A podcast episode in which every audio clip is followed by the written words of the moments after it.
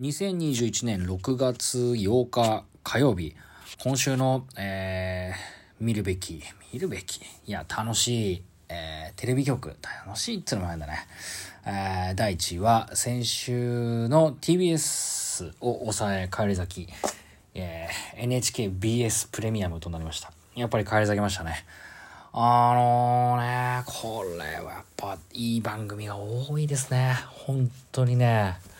困っちゃいますね。これだけ見てりゃいいんだなっていうふうに思いました。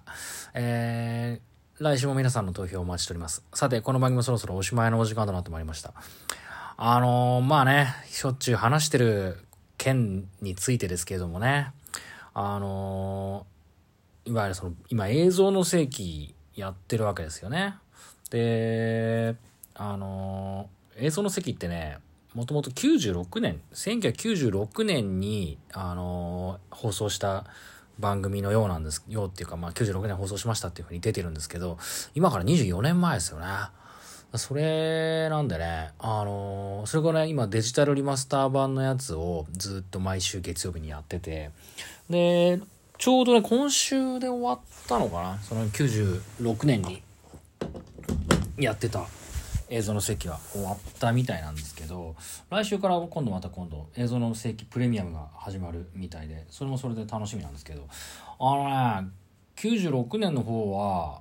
最初のオリジナルの映像の世紀ですよね。それはねあのやっぱ24年も前の映像なんであの何があれかっていうとね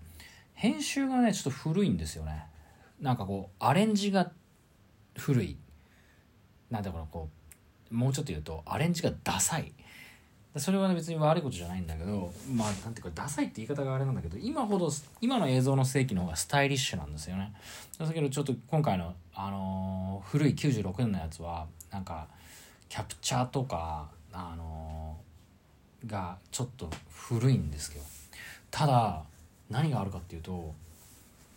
24年前の映像の世紀の方がショッキングな映像は多いんですよね。あの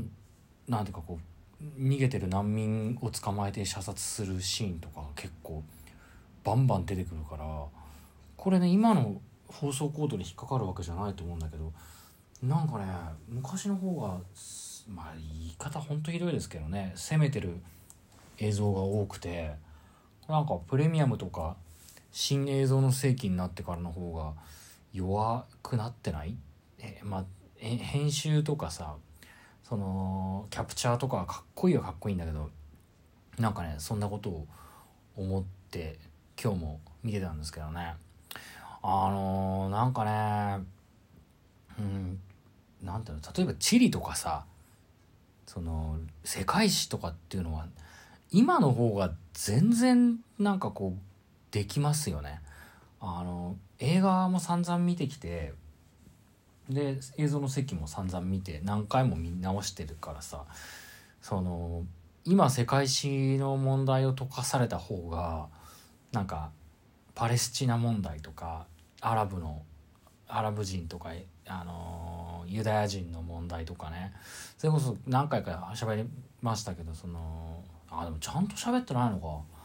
あアウシュビッツも見に行ったことがあるっていう話は何回かしてる気がするんですけど、まあ、それもそうだしさ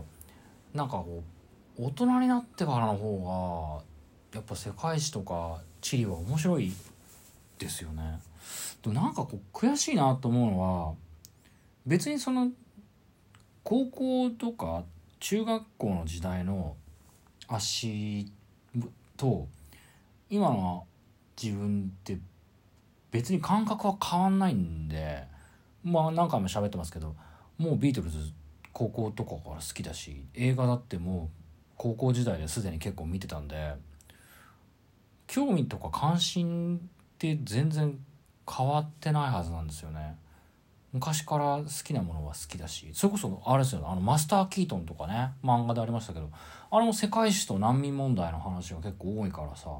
あれなんかもさこう中学生ぐらいの時とかから好きでしたからね。それ考えるといやまあ人のせいにするつもりはないんですけどいや学校の世界史の先生とか地理の先生もうちょっと面白く教えられたんじゃないのと思うんですけどななんであんなつまんない教え方しかしてくれなかったからだから興味がなかったって言い方もまあ失礼ですけどないやなんかほんとそれをね映像の世紀見てると思いますね。だからちょっともうちょっとなんか興味がない人がいたらこの NHK のなんかこう世界史系の番組を見てるだけでなんか十分勉強なんじゃないかな、まあ、別に勉強しろっていうわけじゃないですけどね。だってもう問題なのがその要するにイギリスが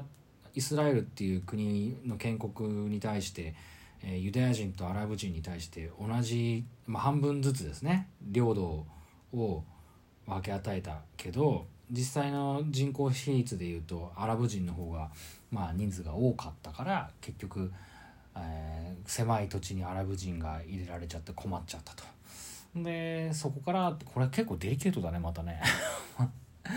でそこそれをきっかけに、えーと、第一次中東戦争が始まるわけですよね。でその中東戦争でまあ土地を追われてキャンプ暮らしを始めるアラブ人たちの中から、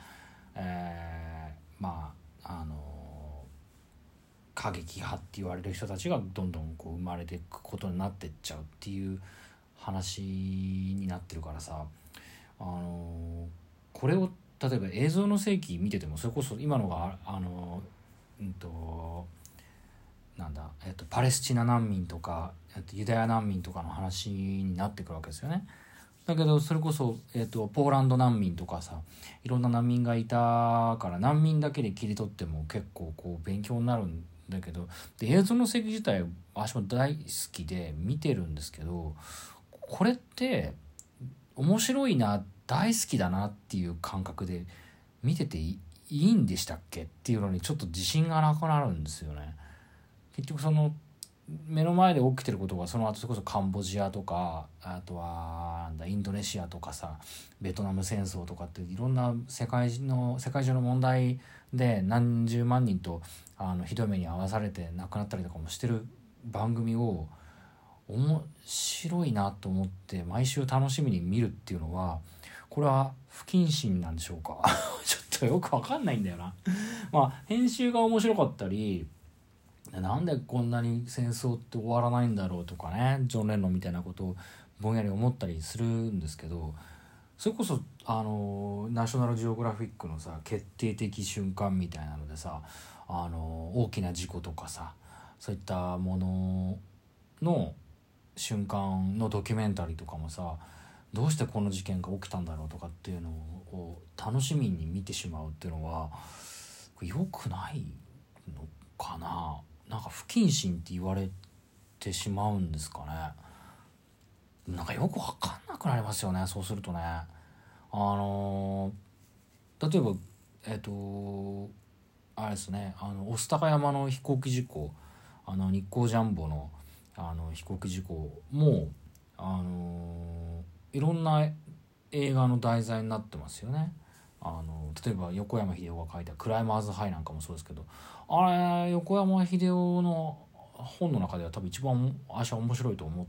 ててでもそれも実際にあったやつをフィクショナルに書いてることは書いてるんだけど結局それも題材が題材で不謹慎っちゃ不謹慎だしね。まあ何をこんなこと今更考えてんだっていう話もあれですけどまあそうですよね。だからあの、すごく若かった頃はその戦争映画っていうものに対してすごくアンチだったんですよね。あの特にあの「永遠のゼロ」みたいな映画は最低なんですけどあの誰かが死ぬっていうこととか戦争で亡くなっちゃうのにメロドラマをくっつけてなんか見るっていうのはなんかもう腹立って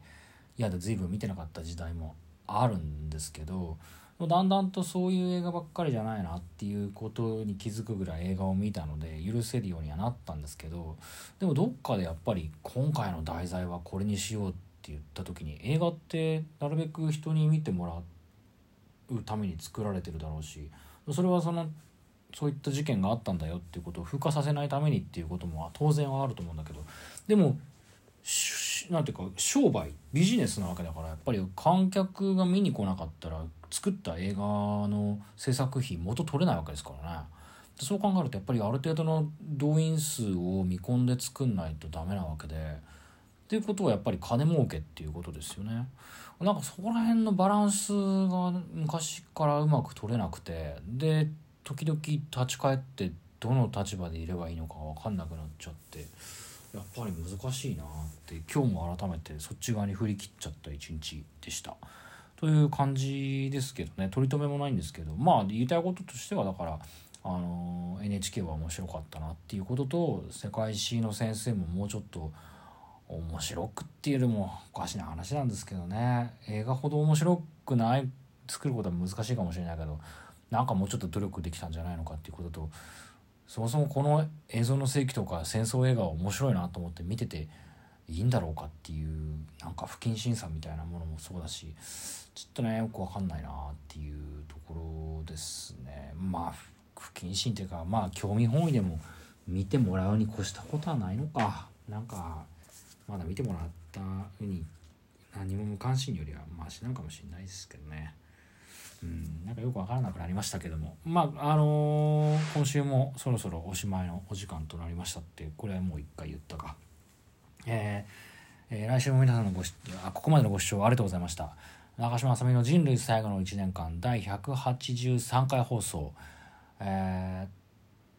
ー、なんだろう。不謹慎面白いものと不謹慎のバランスっていうとなんかこうお笑い自体になっちゃうけどまあそのぐらいのタイトルにしときましょうか。